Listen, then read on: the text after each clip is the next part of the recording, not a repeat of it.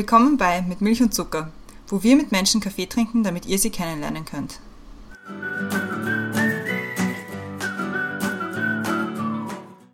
Willkommen zurück bei Mit Milch und Zucker, neue Woche, neue Folge. Mein Name ist Christiane und im Zoom-Fenster neben mir ist wie immer die Brenda. Hallo. Hallo, Christiane. Hallo. Im Zoom-Fenster unter uns ist unser heutiger Gast und zwar ist das heute der Nedat. Hallo. Hallo. Wir freuen uns sehr, dass du zu uns gekommen bist. Wir haben uns schon relativ lange auf dieses Gespräch vorbereitet, weil wir es wahnsinnig spannend finden.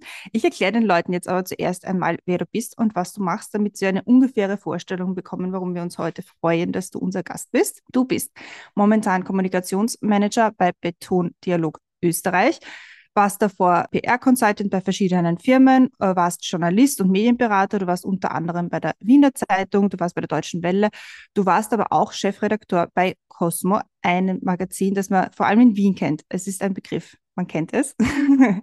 du hast ursprünglich Germanistik und Anglistik an der Universität in Sarajevo studiert, wo du auch herkommst. Du bist, glaube ich, seit 2002 in Wien und hast dann in Wien das Doktoratstudium in deutscher Philologie an der Universität Wien abgeschlossen.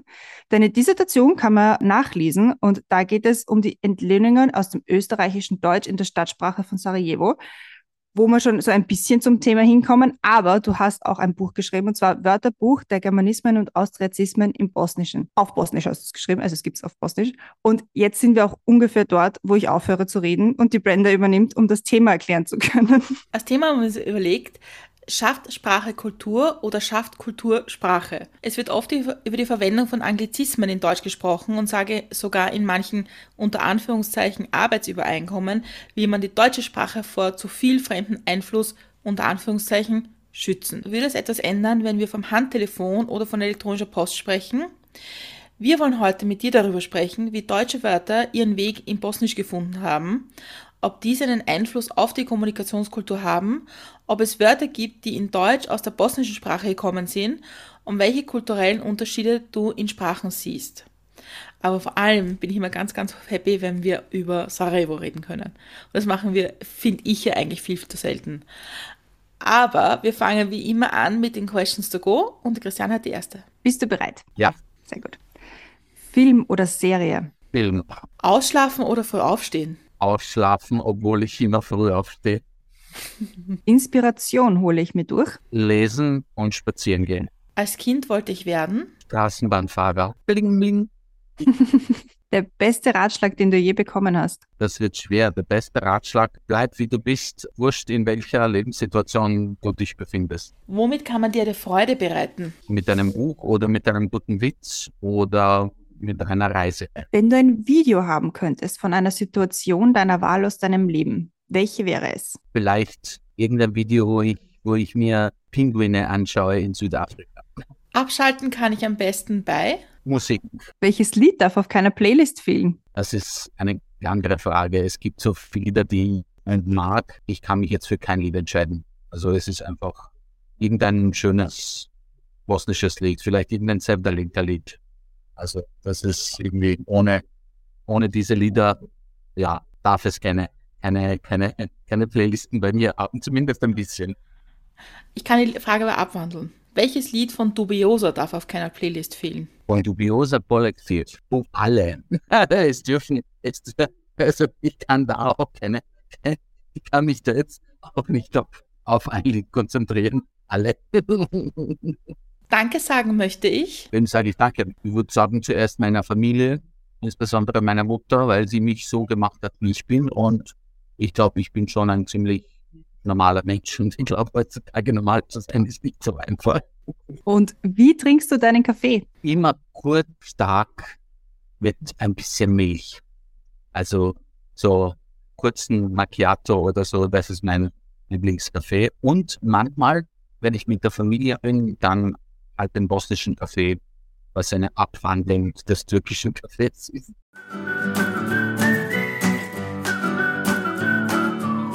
Perfekt, Questions to go gemeistert. Ich glaube, ich erahne bereits, was die Antwort auf die erste große mit Milch und Zuckerfrage sein wird. Unsere erste große mit Milch und Zuckerfrage ist nämlich, was ist oder war der beste Kaffee, den du getrunken hast, weil da geht es ja oft darum, mit wem man den getrunken hat oder wo man den getrunken hat und nicht wirklich darum, wie er geschmeckt hat. Die besten Cafés, die ich getrunken habe, waren wahrscheinlich diejenigen, die ich mit meinen alten Freunden in Sarajevo Also das ist nicht nur ein einzelner Kaffee, sondern das sind so immer Kaffeerituale, wo man sich irgendwie so um 12 Uhr mittags trifft. Dann sitzt man bis 15 Uhr oder sowas. Dann sagen sie irgendwie, okay, wir müssen jetzt noch ins Büro und dann fahren sie, glaube ich, für eine Stunde ins Büro. Dann trifft man sie wieder in der Stadt irgendwo um 16.30 Uhr. Also ich glaube, ich glaube, diese Cafés waren so die besten, so irgendwo im Sommer, irgendwo halt in Sarajevo sitzen und Kaffee trinken mit den alten Freunden, die man schon aus der Volksschule kennt. Ich glaube, die sind die, die sind die besten. Und wenn du so sprichst davon, welche Cafés du in Sarajevo triffst. Ich meine, Sarajevo, wer schon mal da war, weiß, dass es ja die, die Innenstadt ein bisschen geteilt ist und da sieht man die, die Geschichte der Kultur noch ein bisschen. Und wo würdest du dich treffen mit deinen Freunden und welchen Kaffee würdest du trinken? Also ich würde mich wahrscheinlich jetzt mittlerweile am, am, am ehesten äh, treffen in einem äh, sehr schönen Café, das, das sich Ministry of Chilf nennt. Und das gibt es jetzt mittlerweile in Sarajevo an zwei Standorten. Die sind jetzt schon eine lokale Kette, aber sie sind keine Kette. Sie sind wirklich so ganz liebevoll geführten Kaffeehäuser, wo man unterschiedliche unterschiedliche Kaffeesorten hat, an man auch sehr gut arbeiten kann. Also die sind beide positioniert an sehr schönen Orten. Also der eine ist wirklich so in dieser Downtown Mindville äh, Area und der andere ist in einer sehr gehaltenen Altstadtstraße, die Omachi heißt. Und dort kann man sehr schön sitzen auf einer Anhöhe, ein bisschen den Trubel auf der Bastianche schauen. Also das ist wirklich ganz, ganz schön. Also, also die Dächer des Bazaars sich anschauen, wo, wo also diese kleinen Flote und irgendwie so Rauchfänge dann äh, rauchen, natürlich, wo sie als Cevapcici vorbereitet werden und so weiter. Das Chasche ist ja immer in so einer Dunstwolke von, von, von diesen vielen Cevapcici. Also das sind so Orte, die, die, wo ich sehr gerne sitze, auf der einen Seite. Auf der anderen Seite gibt es in einer äh, Seitengasse von der Bekova Moschee, also das heißt Chismedjiluk und ähm, also alte Straßen in Sarajevo haben ja ähm, oder wurden auch benannt nach den Handwerkern, also die dort äh, gearbeitet haben, so auch in vielen anderen Städten, alten Städten.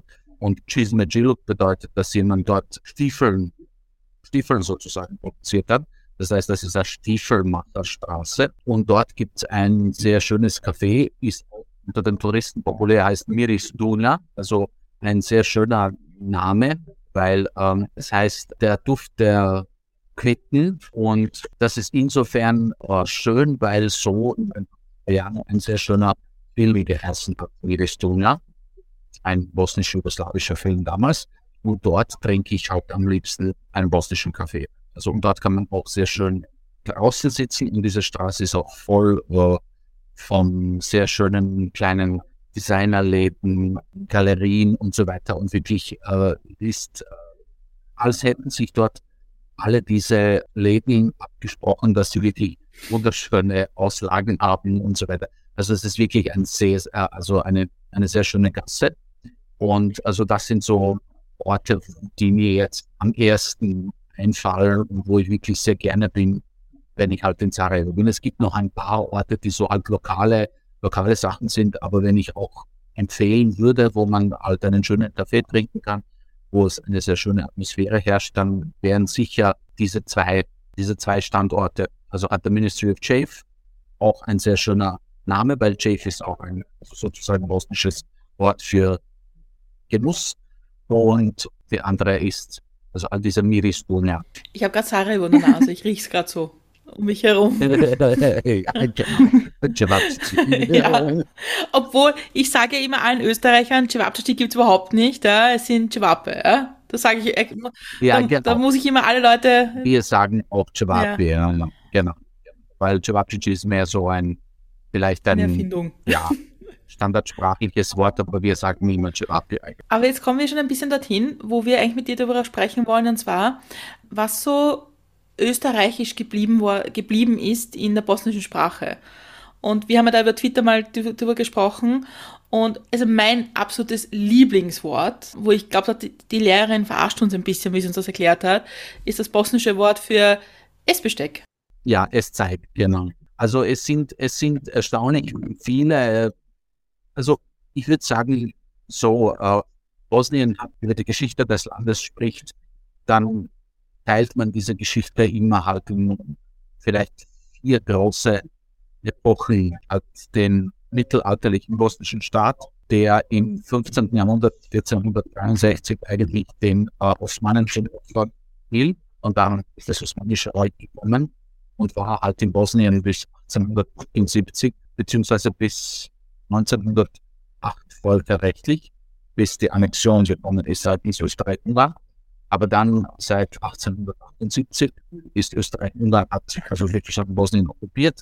Da gab es halt den, den Berliner Kongress, wo so wie in vielen anderen Fällen Großmächte über die kleinen Staaten entschieden haben.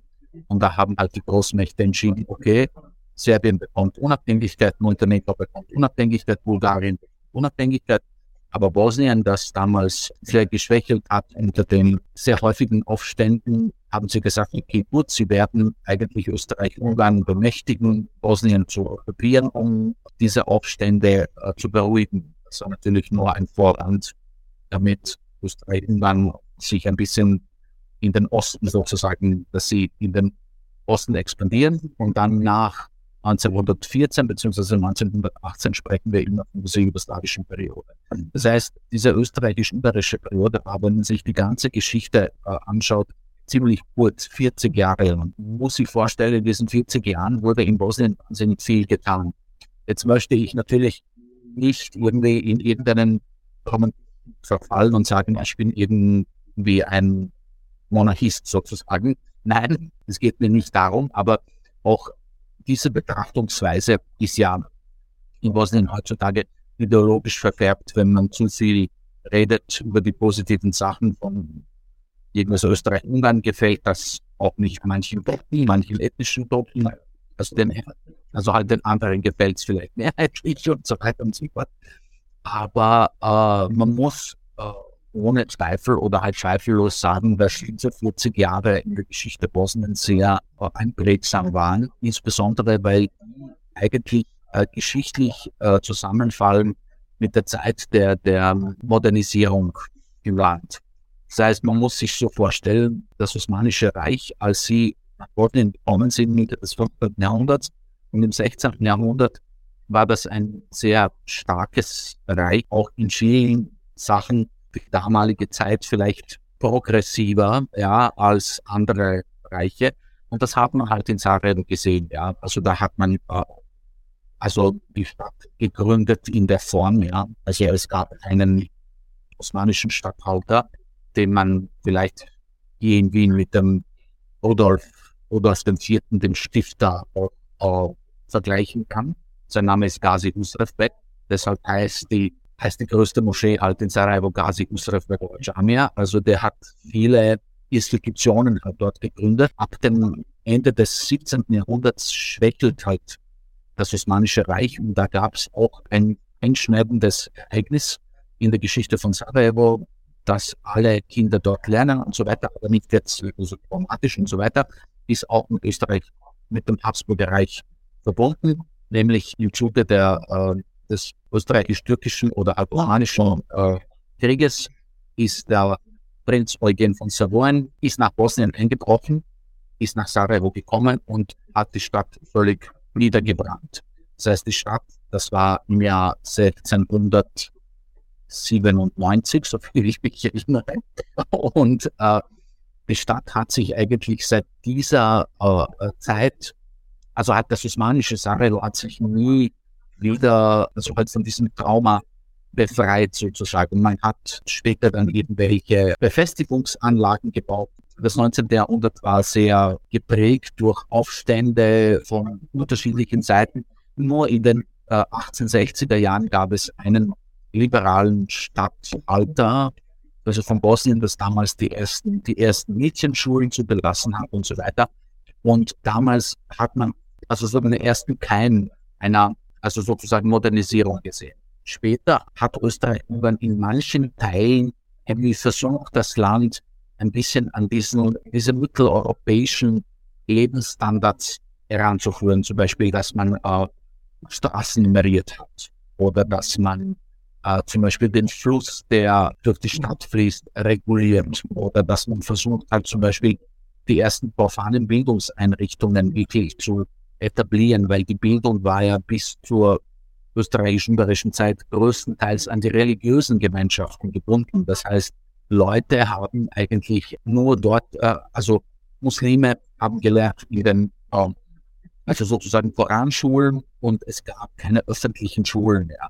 Das hat man versucht, während Österreich-Ungarn sozusagen ein bisschen zu reglementieren. Auf der anderen Seite natürlich hat Österreich-Ungarn auch wirtschaftlich profitiert von Bosnien. Man muss auch sagen, hat Bosnien auch, also sozusagen genutzt als militärischen Stützpunkt. Also wenn man sich zum Beispiel anschaut, wie der Bahnverkehr entwickelt wurde, also während der osmanischen Zeit 1870 ungefähr wurde die erste Bahnstrecke halt in Bosnien gebaut, aber dann während Österreich-Ungarn hat man ja also die heutigen Achsen also sozusagen gebaut Norden, Süden beziehungsweise Sarajevo Osten. Der Sinn und Zweck dieser Bahn eigentlich, also sozusagen militärische Nutzung. Österreich und dann damals 1906 vor der Annexionskrise und so weiter hatte man ja schon Pläne, dass man sich auf dem Balkan weiter ausbreitet, sage ich mal so. Das heißt, das ist, das ist irgendwie eine, oder, oder, oder halt auf der Frage natürlich, es sind, es sind die ersten Fabriken entstanden. Es sind, also, es wurde viel getan. Es wurden Städte anders, also sozusagen Städte baulich entworfen. In Sarajevo gab es ein Jahr nach, dem, äh, nach der österreichischen Okkupation 1979 gab es einen äh, riesengroßen Brand, der das meiste der alten, äh, also sozusagen das Stasche zerstört hat, außer diejenigen Objekte, die eigentlich aus Steinen, also sozusagen gebaut, gebaut wurde. Das heißt, die alten Hahns, die alten Moscheen sind geblieben, alles andere ist dann ausgebrannt. Und das war ein Anlass dann auch für, also sozusagen Österreich-Ungarn, so einen neuen Stadtplan von Sarajevo zu machen. Und erst dann sieht man, wie sich dann die Stadt sozusagen entwickelt hat Richtung, Richtung Westen. Und deshalb haben wir jetzt in diesem zentralen Teil, haben wir diesen mitteleuropäischen, österreichisch-ungarischen Touch sozusagen. In diesem östlichen Teil haben wir diesen, ja, orientalisch-osmanischen osmanischen Touch. Aber äh, ich würde sagen, diese 40 Jahre waren in der Geschichte halt in Bosnien ziemlich einprägsam, weil man ja auch viele neue Sachen eingeführt haben. Zum Beispiel die Straßenbahn in Sarajevo und so weiter. Das sind so alles Sachen, die eigentlich auch mit der Identität der Identität der Stadt auch halt zusammenhängen. Ja. Ist mit der Straßenbahn auch spannend in Sarajevo, weil ja Wien nach dem, nach dem Bosnienkrieg ja Straßenbahnen nach Sarajevo gegeben hat und man ja, das, ich habe das total lustig gefunden, das erste Mal, wenn man dort die Wiener Straßenbahn vorbeifahren sieht, man denkt sich, warte mal, das Bild ist jetzt irgendwie komisch. Genau, ich glaube, das waren die, das waren die sogenannten C-Typen, also die in den 60er Jahren halt durch Wien, also sozusagen gefahren sind und dann wurden ein paar an Sarajevo weitergegeben, aber sie sind dann mittlerweile auch ausgemustert. Also die waren nicht mehr, aber die waren ja wirklich anders und so schmal und, und, und irgendwie, wir hatten ja in Sarajevo viele tschechische Straßenbahnen. Das war so halt, während der Zeit von Jugoslawien hat man ja von den Tschechen die Straßenbahnen gekauft und dann sind halt diese aus Wien gekommen und ja, also war auch so ein bisschen eine, eine eine halt geschichtliche Verbindung, weil natürlich die, also die Straßenbahn in Sarajevo, das muss, muss man sagen, also viele, Saraj viele Sarajevoer oder viele Sarajevs, so wie man das sagt, halt auf Deutsch gibt es kein, ein so eindeutiges Wort, die würden sagen, ja, Sarajevo ist so wirklich, wir hatten halt die ersten, äh, als, als, als erste halt eine Straßenbahn vor Wien und so weiter. Das stimmt nur, wenn man, äh, wenn man halt diese elektrische Straßenbahn, also sozusagen berücksichtigt. Diese Pferdestraßenbahn in Sarajevo wurde 1885 eingeführt und die wurde wirklich nach dem, nach dem Wiener, Wiener, Wiener Modell eingeführt. Ich glaube, die, die Wagen waren die gleichen und die Wagenfarbe war die gleiche und ich glaube, auch die Rasse der Pferde war die gleiche in Wien und in Sarajevo. Und auch, glaube ich, die Linienführung oder, oder, oder sowas. Also es wurden viele Sachen probiert und das ist wirklich so, dass 1995. Das heißt, zehn Jahre danach hat man in Sarajevo die elektrische Straßenbahn eingeführt und das ist wirklich zwei Jahre früher als in Wien und in Budapest. Das heißt, da kann man sagen, dass Sarajevo wirklich vor Wien die erste elektrische Straßenbahn hatte, weil damals wurde halt die Stadt elektrifiziert und im gleich, das war glaube ich 1. Jänner 1895 und äh, damals hat man auch in dieser zentralen Moschee, hat man sie auch elektrifiziert, hat man elektrische Leuchter dort äh, angebracht und deshalb sagt man auch, ob das stimmt oder nicht, dass das die erste Moschee der Welt war, die eigentlich elektrifiziert wurde. Also das ist, könnte man, könnte man vielleicht auch recherchieren, aber viele sagen, dass das, dass das halt der Fall war. Das heißt, äh, also vieles, was, was man jetzt in Sarajevo sieht, erinnert an Österreich-Ungarn, insbesondere halt die Architektur, und die Straßen. Sarajevo hatte auch viele zum Beispiel Jugendstilhäuser, Sezessionshäuser. Nicht jetzt Jugendstil, sondern, sondern halt wirklich Sezession. Diese Sezession in Sarajevo unterscheidet sich ein bisschen von der Wiener Sezession. Aber wenn man sich diese Häuser anschaut, dann sieht man wirklich, es gibt,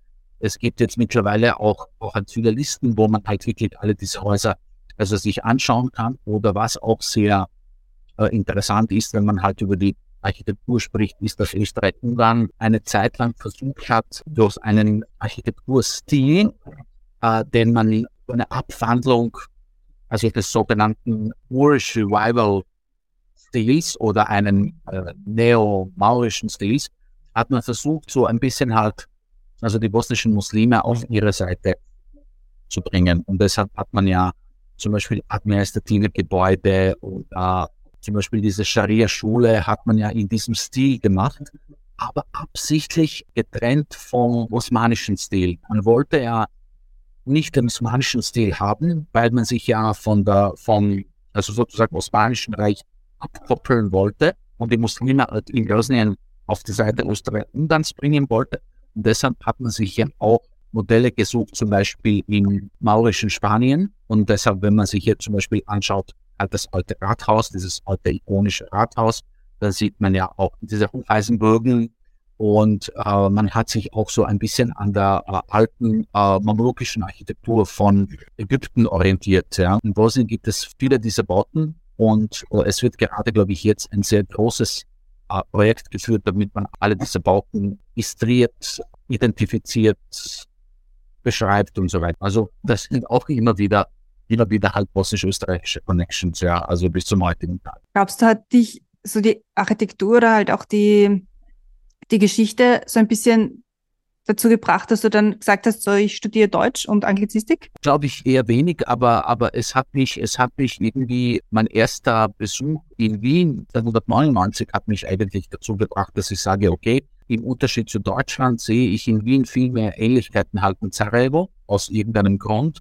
Und deshalb würde ich sehr gerne in Wien leben oder wenn ich irgendwo halt ins Ausland studieren gehen würde, würde ich das in Wien machen, weil ich irgendwie äh, in Wien auch viele Sachen als sehr vertraut empfunden habe. Ja, also und es hat natürlich auch angefangen damit, dass ich jetzt identifiziert habe, dass viele Österreicher eigentlich ähnliche Wörter sagen wie wir. Also halt im Unterschied zu den Deutschen, weil es war dann auf einmal die Palatschinken und es war auch zehn Bäcker, genauso wie weiß nicht, also meine Mutter das sagt, aber es waren halt dreiviertel Stunde. Also meine Mutter sagt immer noch Trifatale Sata, also was heutzutage niemand mehr sagt. Martin Boston, aber sie sagt immer noch Trifatale Sata und das ist wieder dreiviertel Stunde. Also das ist, das ist ganz, ganz interessant. Und dann habe ich gesagt, okay, gut, halt, ich fühle mich mehr verbunden halt zu Österreich als zu Deutschland. Und, und, und das ist wie halt bis zum heutigen Tag auch so geblieben, obwohl ich halt auch Deutschland mag und dort auch sehr gerne bin. Aber irgendwie nie ein Problem, mich in Österreich zurechtzufinden oder zu sagen, okay, gut, ich bin da jetzt irgendwie so ein Fremdkörper. Natürlich hat man immer wieder halt Anpassungs Anpassungsprobleme, aber halt in meinem Fall war das wirklich minimal. Ja, zum Beispiel, dass die Palatschinken bei uns mit Nutella sind und nicht mit Eurocreme. Ja, aber nicht nur. Auch mit Marmelade. Ich muss sagen, ich habe nach, nach, also ich habe wirklich so, in meiner Kindheit habe ich natürlich Eurocreme immer gegessen. Das war ja unser, unsere halt Nutella in dem Sinne. Und natürlich, als der Krieg ausgebrochen ist und nach dem Krieg, dann ist natürlich Teller gekommen und so weiter. Und dann habe ich nach bestimmt 20, 25 Jahren habe ich wieder Eurocreme gegessen. das war aber wirklich gut. das ist nicht so wie, ich weiß nicht, Cocktail oder, oder so Coca-Cola in Tschechien, wo man sagt, ah, das ist nicht Coca-Cola, das geht na, ich muss sagen, Euroclip ist wirklich dabei bleiben. Wie war es für dich, Deutsch zu lernen? Also nämlich dann diese Begriffe, die du vielleicht in der bosnischen Sprache gekannt hast, wie war es für dich dann, das in, in, in ganze Sätze und andere Gebilde von deutschen und österreichischen Konstrukten einzubauen? Ja, also ich muss sagen, interessant war es so, dass, dass im Krieg habe ich angefangen, äh, irgendwie in die Oberstufe zu, oder, oder das war halt so, ich habe Krieg erlebt von 14 bis 18. Das heißt, das war halt äh, die Zeit der, der Oberstufe. Und in der Oberstufe haben wir ja noch eine zweite Fremdsprache wählen müssen.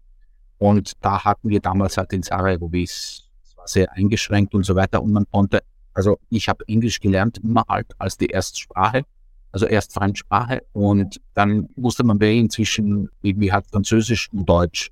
Und es war für mich irgendwie logisch und für alle Leute damals, dass wir Deutsch lernen. Irgendwie hatten wir mit Frankreich damals nicht sehr viel zu tun. Irgendwie war uns Deutsch, Deutschland auch viel näher oder das könnte auch damit äh, irgendwie zusammenhängen, dass irgendwie uns Deutschland auch politisch näher halt gestanden ist als jetzt Frankreich, ja, oder dass wir auch mehr von Deutschland wussten als von Frankreich.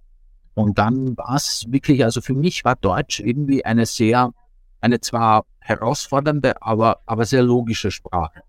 Also ich hatte damals eine sehr alte Lehrerin, eine alte Gymnasiallehrerin, die eine irgendwie, die eine bosnische Aussprache des Deutschen hatte. Also wirklich so eine ganz altmodische, altmodische Deutschlehrerin. Aber die, für die war es natürlich immer, immer wieder wichtig, mit uns halt die Grammatik immer durchzugehen, die Modalverben zu machen und uns halt, und für mich war das so irgendwie wie ein, wie ein Puzzlespiel irgendwie so. Ich habe da jetzt äh, müssen, aber ich habe musste und gemusst und irgendwie und da habe ich Ü und da habe ich U und, und ich habe irgendwie so eine Logik dahinter äh, entdeckt.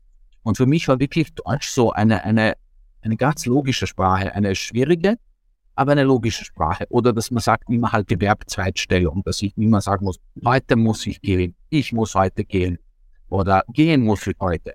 Also das war für mich sehr, sehr, sehr interessant in dem Sinne. Und was ich natürlich, ähm, also so ein Vorwissen über die deutsche Sprache war immer ein, ein ich würde sagen, ein negativ behaftetes, ja, weil man immer Deutsch verbunden hat mit irgendwelchen Partisanenfilmen, wo es irgendwelche Nazis sind, die halt Deutsch sprechen, oder, da, oder halt die herumschreien oder halt Hitlers Rede reden, halt, wo er halt herumschreit, aber das unterscheidet uns ja nicht von den Amerikanern, Engländern und so weiter, weil die sagen ja immer, weil sie halt auch gleich sind. Also stellen Sie sich irgendwas, irgendwas Negatives vor und das war immer so, ja, Deutsch ist so eine strenge Sprache und so eine nicht melodische Sprache und so weiter. Für mich war das ganz am Anfang und dann gleich später war es dann irgendwie so, okay, gut, die Sprache ist logisch. Damals habe ich immer, immer immer sehr gerne Hausaufgaben gemacht und dann hat die Klasse von, von mir abgeschrieben und sie haben mir immer gesagt, ja, du kannst Deutsch, du kannst das alles äh, machen. Und halt an der Uni war es dann auch immer wieder an der Uni war das ein Zufall, dass ich, dass ich angefangen habe, Deutsch zu studieren, weil ich mir gedacht habe, okay, gut, ich kann nicht so gut Deutsch, also ich sollte Deutsch als so ein Nebenfach machen und Englisch als ein Hauptfach. Hauptfach. Aber dann ist es irgendwie anders gekommen, weil das war damals 1996 in Sarajevo, fünf Monate nach der Belagerung, war irgendwie halt die, das Tod für Anglistik in einer schwierigen Situation. Und dann haben sie gesagt, wir nehmen nur zehn Personen auf quasi. Und dann habe ich gedacht, okay, zehn Personen, ich werde nie irgendeine Chance haben, da halt durchzukommen, ja. Und irgendwie dann hat mir irgendeine Dame gesagt, welche welche Sprache sprichst du noch? Noch welche, welche Fremdsprache sprichst du noch? Ich habe gesagt, ja, ich habe Deutsch als Zweitsprache gelernt, Zweitfremdsprache, zweite, zweite Fremdsprache gelernt in der Schule, aber ich kann Deutsch nicht so gut. Und sie sagt, na, schon, mach das, studier Deutsch. Und ich so, Deutsch, soll ich Deutsch studieren überhaupt? Dann hatte ich ja diese Aufnahmeprüfung und ich war wirklich der Beste in der Aufnahmeprüfung. Das war so wahnsinnig, weil ich konnte ja überhaupt nicht sprechen. Ich habe viele, ich konnte viele, konnte viele Wörter nicht, aber ich habe, glaube ich, für, also, also für diese, weißt du, so Professoren habe ich Also wahrscheinlich alle diese Fragen halt in der Grammatik richtig gemacht, das Studium ja voll der Studium eigentlich, also der Linguistik war, der, der, der uns ähm, also sozusagen befähigt hat, Deutsch zu unterrichten. Und deshalb mussten wir ja auch alle diese grammatischen Sachen wissen und so weiter und so fort. Und da habe ich mich natürlich viel leichter getan als diejenigen, die vielleicht Deutsch super gut gesprochen haben, aber keine Ahnung hatten, was Dativ ist, Akkusativ ist. Aber ich sage immer, oder halt viele Leute haben mir gesagt, ja, du warst denn in der Schule, du hättest Technik studieren können, du hättest Medizin studieren können, du hättest irgendwie so zu einem Schaltenberuf, so wie man sagt halt bei uns, ja, Ingenieur oder Arzt oder halt Rechtsanwalt. Das sind so die Berufe, wo man stimmt auf der einen Seite, also man hat natürlich auch eine, eine bessere Startposition, verdient immer besser.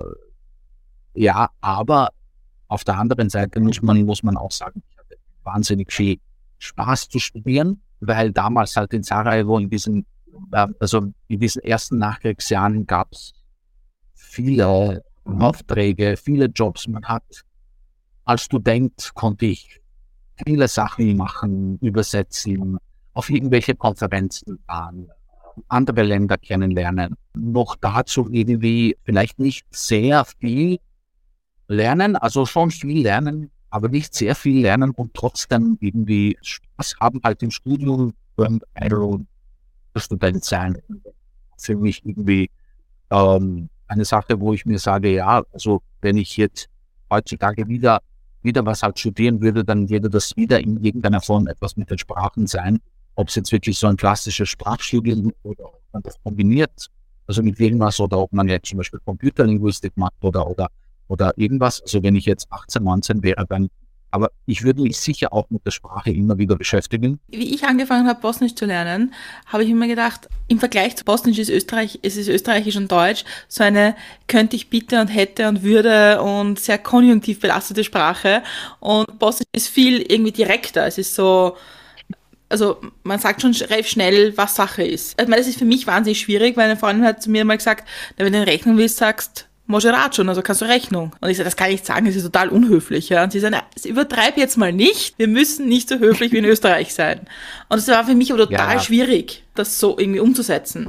Wie ist das in die andere Richtung? Ich würde schon sagen, dadurch, dass, dass, dass wir eigentlich auch diesen Konjunktiv wie wäre oder hätte oder äh, gäbe oder sowas nicht haben, sondern einfach so ein ganz normales Konditional, ja, bich, die, die, Radio, Bild, äh, ist es in der, in der Form sicher, könnte man sagen, dass halt Bosnisch eine direktere Sprache ist in dem, in dem Sinne, ja. Wo sich wirklich ein Deutsch Lernender aus Bosnien ein bisschen schwer tut, sind einfach diese Modalverben. Also das dürfen auch viele Bedeutungen haben könnte. Das dürfen irgendwie bedeutet, ob man etwas machen darf, ob man halt in der, in der Situation, also sozusagen das zu machen, oder ob das eine leichte Vermutung ist, er darf vielleicht krank sein oder sowas. Also das sind so Sachen, wo man dann wirklich halt bei uns ist es, glaube ich, ein bisschen leichter in dem Sinne, dass man, dass man sich nicht so viel mit diesen halt Modalverben äh, herumschlägt.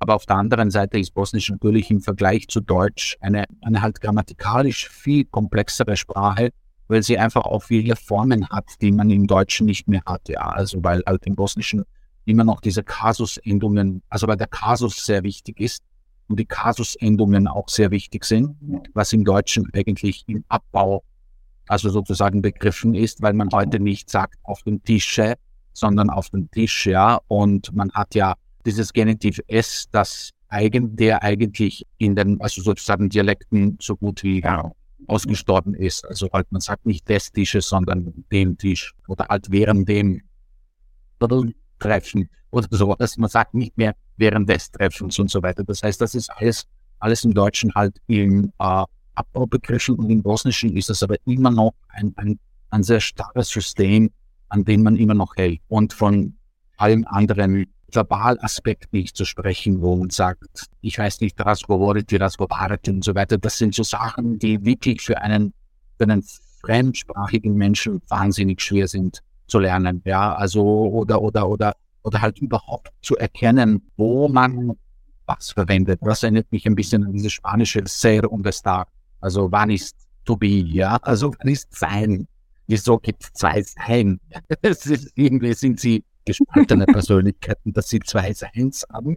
Ja, also das sind so Sachen, die ein bisschen und, und, und dann auch alle diese lautlichen halt Veränderungen. Warum ist es Ruka, Ruzi und so weiter? Ja, also warum müssen sie Handende und so weiter und so fort. Also das ist wirklich schwer. Und da sage ich auch, wenn ich jemanden treffe, der gut bosnisch, kroatisch oder serbisch spricht, dann sage ich wirklich, der muss ein intelligenter Mensch sein. Also ich habe letzte Woche einen, einen Spanier kennengelernt, einen Spanier, also der bosnisch, kroatisch und serbisch wahnsinnig gut beherrscht. Und obwohl er nicht gelebt hat, halt in der Region, und da sage ich, wie ist das möglich?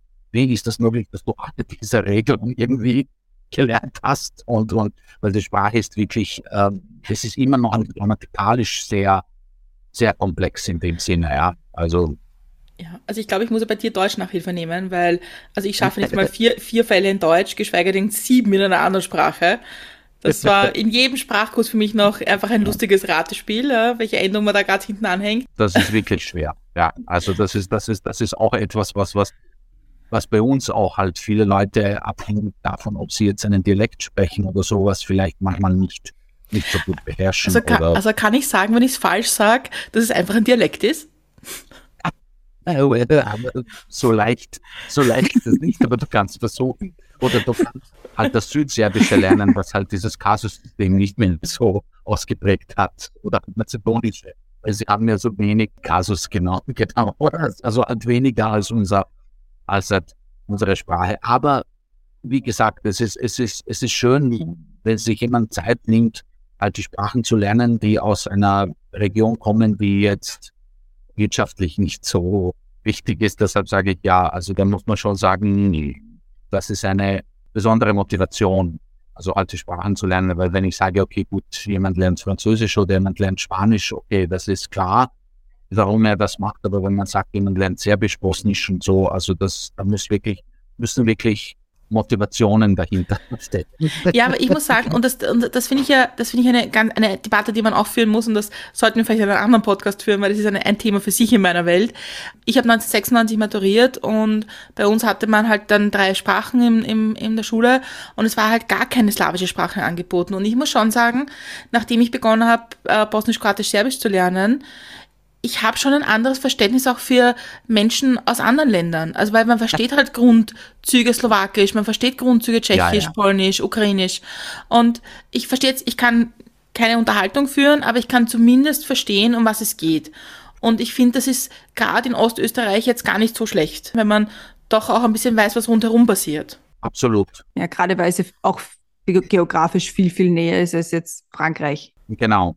Aber Menschen haben einfach viel weniger Bewusstsein für die Sprachen, ja, weil sie denken natürlich auch halt äh, von der Schulausbildung, auch vom Angebot in der Schule, in Medien und so weiter, ist einfach halt, also die Region ist zwar präsent, aber ist nicht in so einem positiven Licht präsent, dass das natürlich also die Motivation und die Inspiration bei den Leuten schafft, eigentlich sich mit sich sprachlich mit der Region zu beschäftigen, weil ich immer wieder sage, okay, Österreich ist äh, umgeben von den slawischen, slawischsprachigen Ländern, im Süden Slowenien, im Nordosten die Slowakei, im Norden halt Tschechien.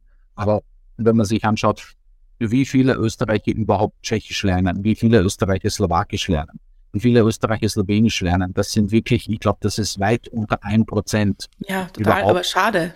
Genau, das ist absolut schade, weil das sind ja auch Nachbarländer und äh, man muss auch sagen, da ist auch die Sprachpolitik in Österreich eine sehr konservative und eine sehr auf Einsprachigkeit bedachte Politik, was ich überhaupt nicht verstehe. Ja, also ich muss sagen, da, da, da hat man, also da vermisse ich auch im politischen Diskurs diese Auseinandersetzung mit der Mehrsprachigkeit in Österreich.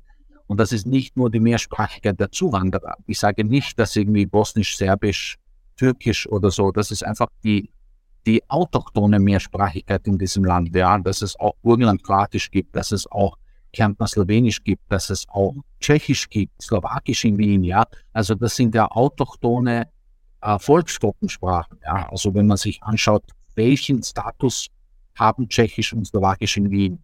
Wo sieht man, also wo gibt es dieses Linguistic Landscaping? in Wien betreffen Slowakisch und Tschechisch nirgends.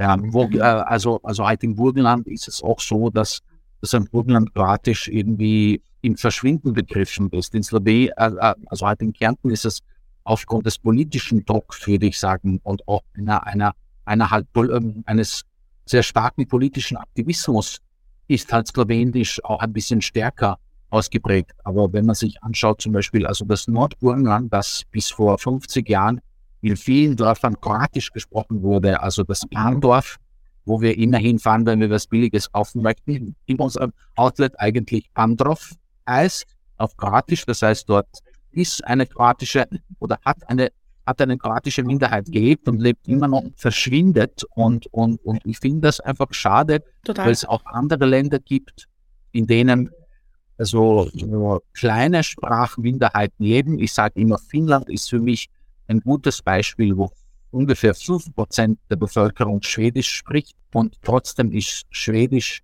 äh, eine gleichberechtigte nationale Sprache. Das heißt, wenn man nach Helsinki oder Helsingborg oder sowas, es halt auf, äh, auf, auf Schwedisch heißt, dann ist ja alles zweisprachig. Da sind die Straßenbahnen auch zweisprachig. Die Displays in den Straßenbahnen sind auch, auch halt zweisprachig wegen 5 Prozent dieser Bevölkerung. Also es muss natürlich auch jetzt in Österreich nicht so sein, aber ich muss sagen, dass die Signale der Politik und die Signale der Mehrheitsgesellschaften so, okay, Deutsch lernen, ja, Deutsch lernen ist wichtig und immer sind die Defizite halt im Vordergrund.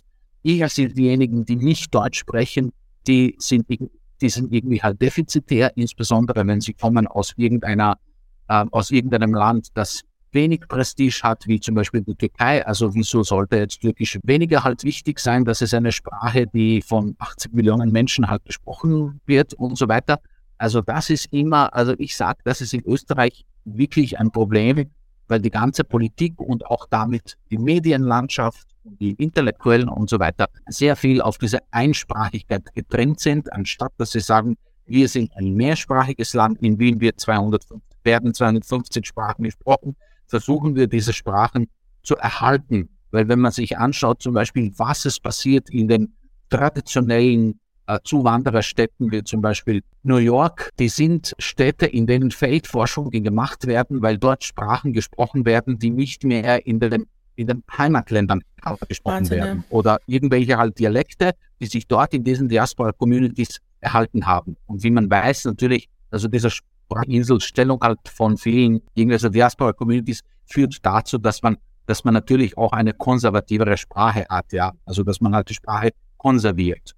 Und deshalb verstehe ich nicht, warum man in Wien natürlich mit einer gesunden Forderung, Deutsch zu lernen als unsere gemeinsame Sprache und als die, als die Mehrheitssprache, also warum man eigentlich nicht sich mehr mit der Mehrsprachigkeit in einem positiven Sinne beschäftigt, anstatt dass immer halt der Titel voll mit dem, okay, 50 Prozent der Kinder sind mit der nicht-deutschen Muttersprache. Ja, und ich bin auch mit einer nicht-deutschen Muttersprache aufgewachsen. Und ich habe erst begonnen mit 21, 22 Deutsch fließend zu sprechen. Ja, und äh, habe ich irgendwelche Nachteile in dieser Gesellschaft?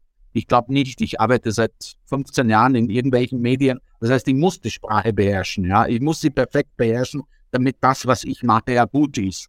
Und dadurch, dass ich immer noch einen Job habe, denke ich, dass ich meine Sachen gut erledige. Also halt von dem her denke ich, also dass es wirklich so eine Denke ist, wo man nicht den äh, jungen Leuten, die aus Zuwandererfamilien kommen oder die aus Sprachminderheiten kommen, also man lässt sie nicht einfach entfalten. Man lässt sie nicht ein gesundes Bewusstsein für ihre Muttersprache entwickeln. Und das zeigt auch die Tatsache, dass zum Beispiel Österreich erfreulicherweise den muttersprachlichen Unterricht in 25 Sprachen anbietet an den Schulen. Ja? Also das ist so ein Zusatzunterricht, das aber mittlerweile zu einem unpopulären Gegenstand geworden ist, weil es in nicht attraktiven Zeiten stattfindet und weil viele Eltern sagen, warum sollte mein Kind Bosnisch, Kroatisch, Serbisch lernen? Das ist ja meine Sprache, Familiensprache und so weiter. Die sollen besser Spanisch lernen oder halt besser, ich weiß nicht, so Französisch lernen. Kommt dazu, dass man auch in der Familie halt diese Familiensprachen weiter pflegt. Und die Sprache muss ja auch gelesen werden, gepflegt werden, halt in dem Sinne, versucht man jetzt, ich weiß nicht, zwei Jahre nicht eine Sprache zu sprechen. Man wird schon sehen, dass halt manche Wörter, Feinheiten wegbrechen und so weiter. Und also ich finde das in Österreich sehr schade, weil ich glaube, man könnte gerade in Wien viel mehr aus dieser Mehrsprachigkeit machen, aber auch, aber auch in Mhm. anderen Städten, ja. Darf ich dir eine sprachliche Frage stellen? Und zwar, ich habe eine Theorie. Ich habe, ich habe eine Theorie, nämlich über das Wort, über das Wort Colatschen. Ah, Gott, ja. Meine Theorie ist, dass es einfach eine, eine, als Übersetzungsfehler in die österreichische Sprache gekommen ist. Aha. Dass das von dem Wort Kuchen kommt, weil das die Tschechen auch verwenden und dass die Österreicher das einfach nur falsch verwenden. Was heißt Kuchen auf Tschechisch? Kolatsch. Auch Collage. Ah, genau. okay. Genau. Na, es ist, es ist, es kommt, es kommt halt dazu, dass man, dass man halt natürlich, wenn man, wenn man Wörter aus, aus einer anderen Sprache nimmt, dann nimmt man sie dazu, dass man sogenannte semantische Lücken in halt seiner Sprache. Zum Beispiel ein ganz interessantes Beispiel dazu ist das Wort Hauber im Bosnisch, ja. Hauber kommt vom deutschen Haube und bei uns ist Haube ja auch eine Wintermütze. Das ist sie nicht im Bosnischen. Im Bosnischen gibt es zwei Bedeutungen für Hauber. Das eine ist diese Friseurhaube, unter denen Damen sitzen, ja.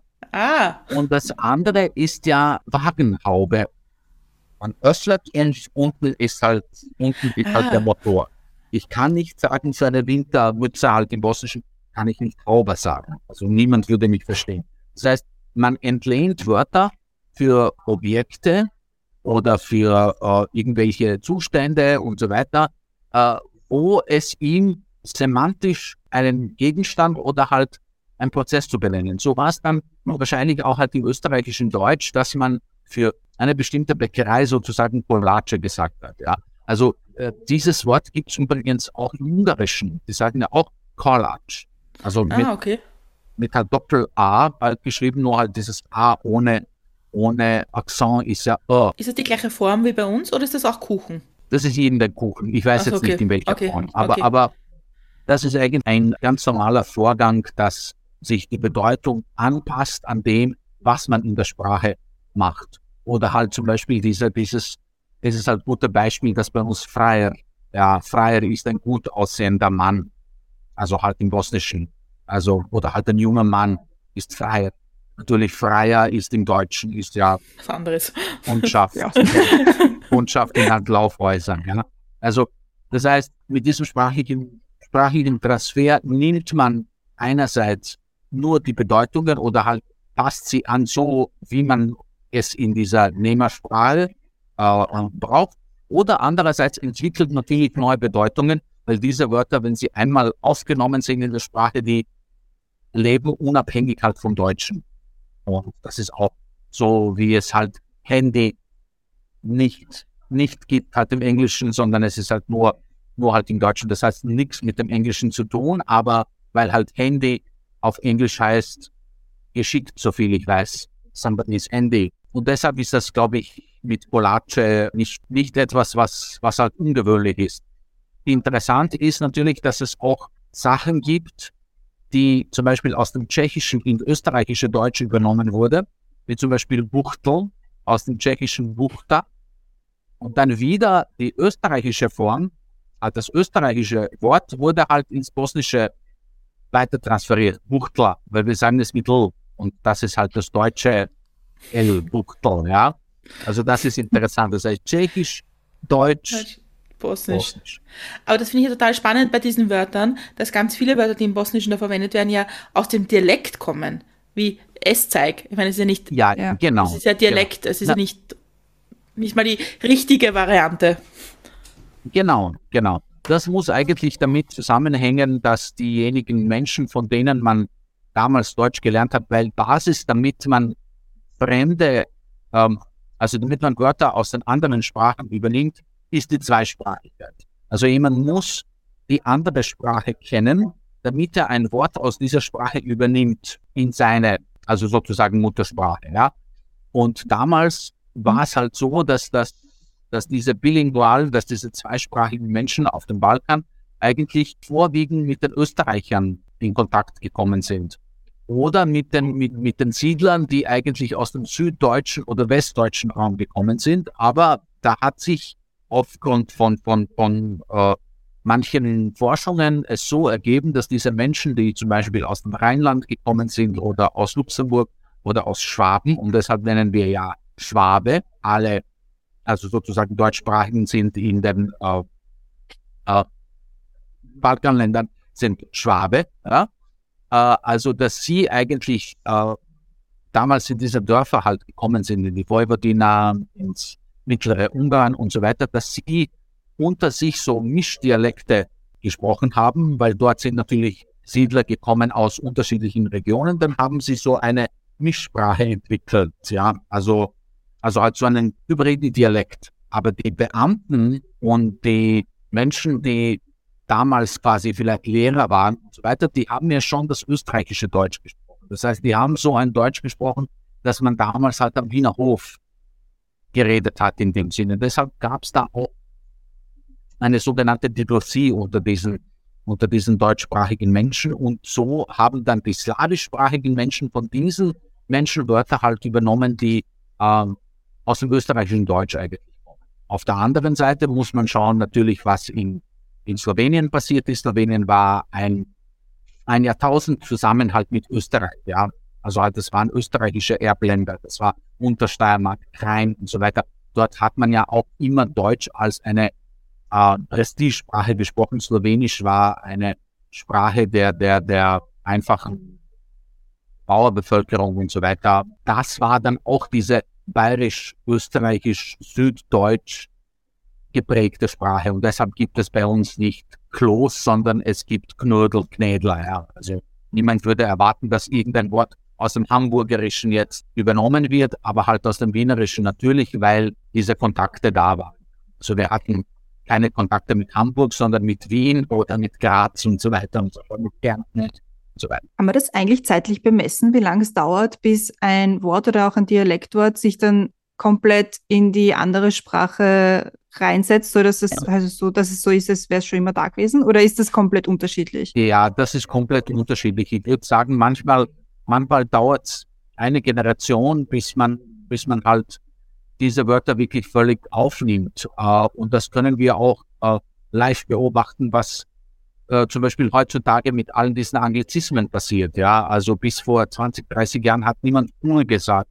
Jetzt kennen alle cool und sagen cool, ja, auch okay und so weiter. Niemand sagt mehr in Ordnung. Man sagt okay, ja. Und das war bis vor 40, 50 Jahren war das nicht der Fall. Das heißt, es könnte wirklich innerhalb einer Generation passieren, ganz vereinfacht gesagt, die Sprache, aus, aus der man Sachen übernimmt, muss eine gewisse Prestigestellung haben. Ja? Weil es ist leider so, man sieht das jetzt in Österreich, es werden so viele Migrantensprachen gesprochen, aber kaum ein Wort aus diesen Migrantensprachen wird ins Österreichische übernommen. Auf der anderen Seite haben wir das Englische.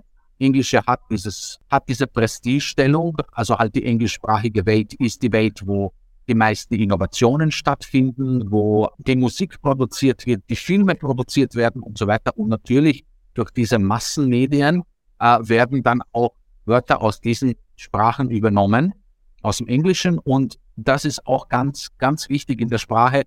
Äh, man imitiert vieles in der Sprache. Und dadurch, wenn man ein englisches Wort verwendet, denkt man immer, man verschafft sich dadurch eine höhere gesellschaftliche Stellung, ja, wenn man heutzutage sagt, cool, dann wird man signalisieren, man gehört zu einer Schicht, die Englisch versteht, die äh, aufgeschlossen ist, die irgendwie kosmopolitisch ist und so weiter. Und man müsste sich das vorstellen, 150 Jahre davor war das so ähnlich mit dem Deutschen. Man hat aus dem Deutschen Wörter übernommen in die Sprache, indem man gesagt hat, aha, okay, gut, ich gehöre dieser, dieser Kultur, ich will halt dieser dieser halt Kultur gehören. Ich will das übernehmen, was halt in Wien so cool ist, ja.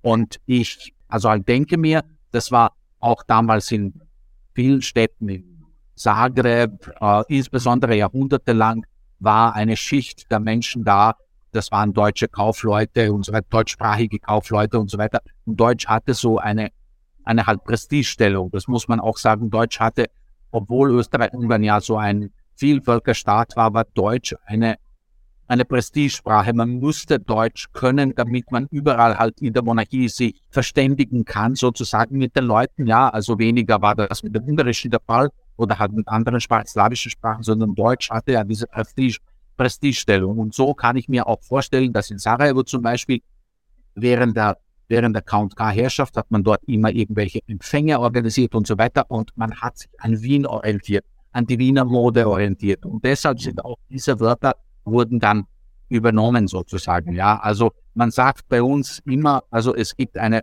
eine alte, also sozusagen Redewendung Bečka Škola, die Wiener Schule. Das bedeutet, wenn jemand sehr höflich ist, dann sagt man, ach, er ist die Wiener Schule. Er gehört ja zur Wiener Schule. Das heißt, Wien ist, war immer so ein, ein Begriff einer kaiserlichen Stadt, in der man ja Bälle ähm, veranstaltet, tanzt, höflich ist und so weiter. Es gibt auch noch eine witzige Redewendung, wo wir sagen, Noga Lička Cipela Bečka. Das bedeutet der Fuß aus der Lika und der Schuh aus Wien. Das bedeutet so ein äh, primitiver Mensch versucht irgendwie modisch zu sein, ja, und hat so einen, einen, einen, hat so halt einen Fuß aus der Lika, das ist so eine Bergregion halt, und, und halt der Schuh ist ja aus Wien, der Schuh ist ja modisch und so weiter. Also das ist auch auch, also man musste jemals auch eine Studie machen, welche Rolle Wien überhaupt halt äh, in der ganzen Südslawia gehabt hat, historisch, weil sich ja in Wien auch eine ganze intellektuelle Schicht ausgebildet hat. Intellektuelle Schicht dieser südslawischen Völker, ja. Nehmen wir an, zum Beispiel halt den serbischen Sprachreformer Vuk Karadžić. Also der ist eine zentrale Persönlichkeit in der, also sozusagen serbischen Geschichte, ja schrieb, hat er halt reformiert, dann wurde das auch übernommen, in, also sozusagen Bosnien, Kroatien. Und deshalb schreiben wir jetzt auch so, äh, so ähnlich. Auf der anderen Seite Ruđer Bošković, ein großer halt kroatischer Wissenschaftler. Dann der erste, der erste promovierte Mensch aus Bosnien hat das in Wien gemacht. Die erste promovierte Frau aus Bosnien hat das auch in Wien gemacht. Ja, also hat ihr Studium in Wien abgeschlossen. Dann also wirklich Wien ist mit so vielen wichtigen Persönlichkeiten aus der Geschichte aller südslawischen Völker verbunden, dass historisch auch eine, eine, eine sehr große Bedeutung hat, ja, dass sich das auch in der Sprache niedergeschlagen hat, dass man so sagt, halt die Wiener Schule Bečka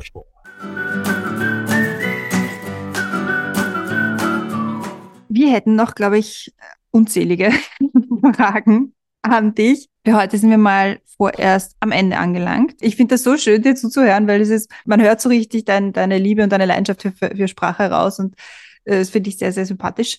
Ähm, also vielen, vielen Dank schon mal vorweg, dass du bei uns warst. Gibt es, also natürlich haben wir noch die berühmt-berüchtigte letzte Frage. Gibt es noch etwas, was du den Hörerinnen und Hörern gerne mitgeben möchtest? Ich glaube, man hat ganz am Anfang hat, glaube ich, die Brenda gesagt oder, oder, oder, oder du wie es eigentlich mit diesen Fremdwörtern steht in der Sprache. Sollte man halt Fremdwörter verwenden, sollte man sie meiden und so weiter. Und äh, es ist immer wieder ein, ein, ein, ein sehr großes Anliegen von mir, dass ich sage, ganz linguistisch gibt es in einer Sprache keine Fremdwörter und keine einheimischen Wörter. Wörter sind genauso wie die Menschen. Sie migrieren aus einer Sprache in die andere. Unsere Sprachen ändern sich auch durch den Sprachkontakt.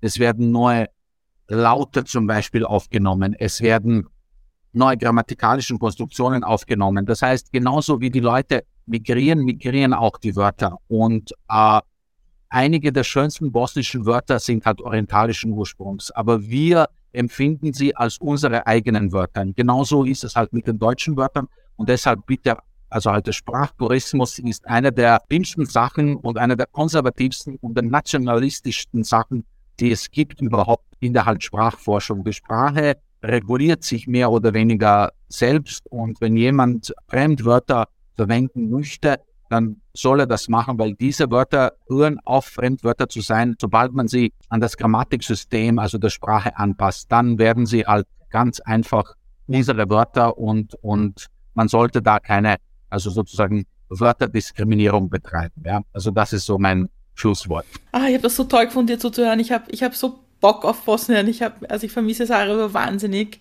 Und ähm, ich war vorgestern dort. Also, ich hoffe, ich verärgere dich jetzt. Salz in Wunden hier, ja. dieser Stelle. Nein, also ich, ich möchte ich möchte nochmal bitte sagen, es ist äh, ist so, viel, so eine Reise wert und mit den Menschen zu, zu sprechen und sich mit der Geschichte auseinandersetzen ist total wichtig und schön und es ist näher als Bregenz von Wien und ich glaube, wir wissen vielleicht über Bregenz auch nicht so viel, muss ich von mir sagen, aber, aber wir sollten über, über Sarajevo mehr wissen und Absolut. Sarajevo ist eine wunderschöne Stadt, äh, also dort kann man auch vieles unternehmen. Es ist, es ist sicher, es ist interessant, es ist ein bisschen anders dadurch, dass ich jetzt auch drei Tage halt in Bosnien war, über diese Feiertage und dort ist jetzt der Frühling und äh, es blüht alles und ich sage immer jedes Mal, also es ist mein Land, es ist mein Heimatland, ich kenne es sehr gut, aber jedes Mal staune ich, wie die Natur dort wunderschön ist und, und, und eigentlich, wie man, wie man, wie man dort eigentlich, also, also halt von der Natur richtig verwöhnt ist. Und das ist wirklich ein Land, das, das, das absolut halt eine Reise wert ja, total, ist. Ja. Also wenn wir da ein bisschen Werbung machen, Auf jeden Bosnien Tourismuswerbung. ich habe ja angefangen, Bosnisch zu lernen mit Musik, mit bosnischer Musik. Und zwar nicht mit Dubiosa, weil es doch ein, ein bisschen zu schnell ist, für wenn man die Sprache nicht kann. Aber Natürlich. ich habe mit Dino Merlin begonnen. Der hat auch leichtere Texte, die man auch sehr gut, also sozusagen verstehen kann. Man weiß, worum es geht, es ist Liebe und so weiter, also hat Liebeslieder meistens. Und man muss auch sagen, das, was also äh, es gehen natürlich auch viele Leute aus Bosnien weg.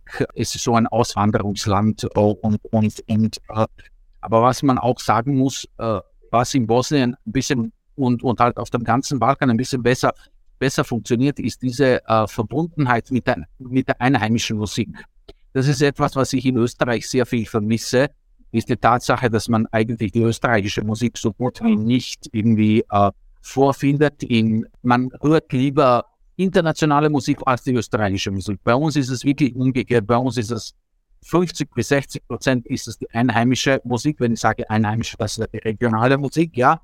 Und das finde ich auch sehr, sehr wichtig, weil ich glaube, durch diese Musik kann man auch halt ein Land kennenlernen, ja. Also wie Leute singen, wie ihre Lieder ausschauen, wie halt dieses äh, Musikkulturgut ausschaut. Also das ist wirklich auf dem Balkan etwas, was sehr, spezifisch ist und was auch halt historisch sehr reich ist. Und das ist etwas sicher, äh, sicher sehr halt interessant interessant ist, auch zum Forschen. Ja. Total. Und ich muss sagen, also jedes Dino Merlin-Konzert, wo ich in Wien war, war irgendwie besonders, ja, weil, weil man dann auch merkt, irgendwie also es ist einfach anders und ist einfach, auch wenn man kein Wort versteht, ich konnte Lieder mitsingen, ohne ein Wort zu verstehen, glaube ich, dass ich es mitgesungen habe, mal schauen, aber es ist wirklich, es ist bereichernd und ja, ich habe dann angefangen, Bosnisch zu lernen und es hat mir so wahnsinnig viel gebracht, also auch für den Kroatien-Urlaub ist es mal nicht schlecht, wenn man Bier bestellen kann, würde ich sagen. Natürlich, natürlich, absolut, absolut.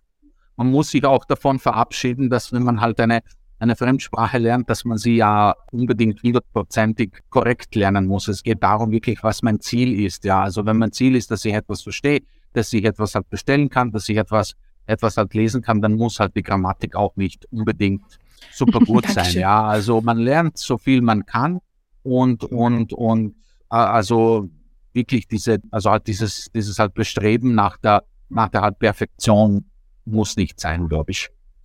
Ich glaube, das geht auch nicht, wenn man nicht dort lebt, ehrlich gesagt. Und das natürlich. Ja. Aber ich würde sagen, das ist auch mit vielen Sprachen so. Außer ja. vielleicht mit Englisch, mit dem man halt bombardiert wird, überall, ja. Und das stimmt, das stimmt. Also, mir bleibt es auf jeden Fall vielen, vielen Dank zu sagen für den Einblick in, in die Verwendung von Sprachen. Und ich glaube, das unterschätzen wir oft, wie viel Einfluss das auf das Miteinanderleben zu tun hat. Und das ist total Absolut. spannend gefunden. Und ich möchte noch an der Stelle anbringen, wenn jemand in Wien besonders Sehnsucht nach Sarajevo, nach Bosnien hat oder es mal kennenlernen möchte, würde ich sehr empfehlen, ins Peterwerk zu gehen ja, absolut. Mitaber, Sofra, Merak, so halt diese, diese bosnischen, bosnischen Restaurants, die sind mittlerweile ziemlich gut, muss ich das sagen. Stimmt. Also dort kann man sehr, sehr gut essen, herumsitzen, Leute treffen, gut das Gespräch führen. Ja, also das ist so ein bisschen halt ähm, ein Teil des Heimatlandes in Wien. Ich sage immer, in Wien ist es, also in Wien gibt es mittlerweile so viele, so viele Menschen halt vom Balkan, dass man sich da wirklich jetzt mhm. nicht wie im Ausland fühlt. Also Wien ist kein Ausland, glaube ich. Wien ist so, Wien ist die letzte Hauptstadt Jugoslawiens, sagt man immer. Also vielen, vielen Dank dir und für den Einblick in, in deinen Zugang. Auch. Dankeschön. Danke vielmals. Und Danke. wer unsere vielen anderen Folgen über Bosnien, die ja eigentlich viel zu wenig sind, äh, hören will, findet man die auf allen gängigen Podcast-Plattformen und auf unserem Blog unter www.mitmichundzucker.at.